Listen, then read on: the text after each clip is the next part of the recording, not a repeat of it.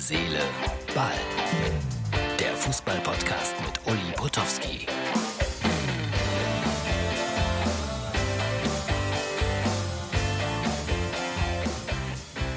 Herz, Seele, Ball. Ich habe mir für heute so etwas wie einen Heiligenschein gewünscht. Das ist die Ausgabe für Samstag. Das Licht ist weich und schmeichelt mir. Jetzt nicht mehr. Herzlich willkommen also. Ja, wir schauen heute nach längerer Zeit mal wieder in das Buch. Wäre, wäre Fahrradkette. Es geht um Prophezeiungen. Es ist schön, wenn sich unsere Zuhörer daran beteiligen, wenn ich etwas zur Diskussion stelle. Und ich fand das ganz toll vom Anton aus dem Münsterland. Der hat mir nämlich ein Foto geschickt von unserem Freund Radio Müller, wie er ja jetzt genannt wird, von Bayern München. Und der sagt eindeutig, bitte hier ist das Foto, mein größtes Ziel, so wenig Interviews wie möglich mit der Bildzeitung. Gut, das ist natürlich eine klare Aussage. Und das bezog sich auf die Kritik aus der Sportbild letzte Woche. Ich habe es ja vorgelesen mit meinen Kollegen Lindemann, Lindemann, hoppla, ich habe nichts getrunken, und Hellmann. Ja, also ich werde Herrn Lindemann morgen treffen und ihn nochmal darauf ansprechen. Aber Dankeschön, Anton, für diese, ja, ich finde, wahrhaft Mutige Meinung von Herrn Müller. Max Kruse, bekannter Mittelfeldspieler, mit äh, netten kleinen Geschichten auch am Rande, der, ja mal Geld liegen lässt im Auto, ein paar 10.000 Euro, der schon mal pokert, der verrückte Autos fährt. Das ist ein Typ. Wirklich ein Typ.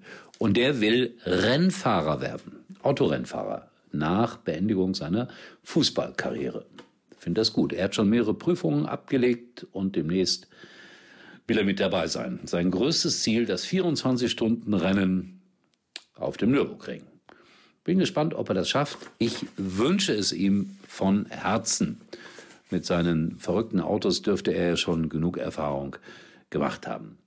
Ich freue mich dann äh, heute am Samstag in Dortmund zugegen zu sein, gegen den FC Augsburg.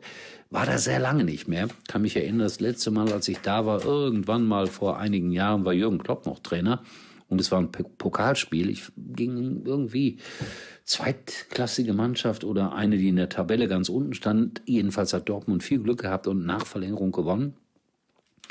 Und äh, mit Jürgen Klopp zu reden, wenn er nicht ganz so gut gelaunt ist, ist nicht so einfach. Aber ich kann sagen, wir haben uns verstanden und er hat mich nicht solchen Vogel genannt, so wie er dann später mit einigen anderen umgegangen ist. Kann ja schon mal vorkommen. Trainer hat das Recht, auch mal seine Meinung zu sagen. Aber nicht übertreiben, liebe Trainer. Ich freue mich auf die Gespräche morgen auch mit Heiko Herrlich, der ja lange in Dortmund gespielt hat, dort auch Jugendtrainer war.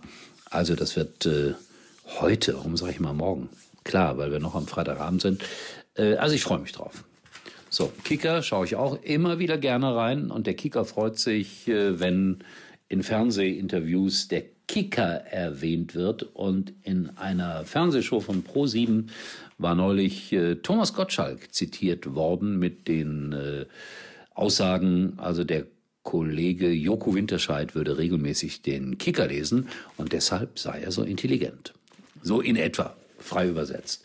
So Angriff auf die Großen, ja, da darf man gespannt sein. Frankfurt und Wolfsburg, das wird eine spannende Geschichte, ob die wirklich da oben mit reinkommen und vielleicht Dortmund, Leverkusen, wen auch immer, nicht in die Champions League lassen.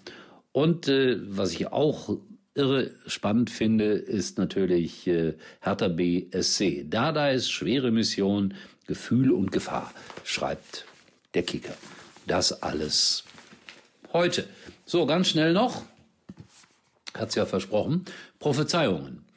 Andreas Brehme, uns steht ein hartes Programm ins Gesicht.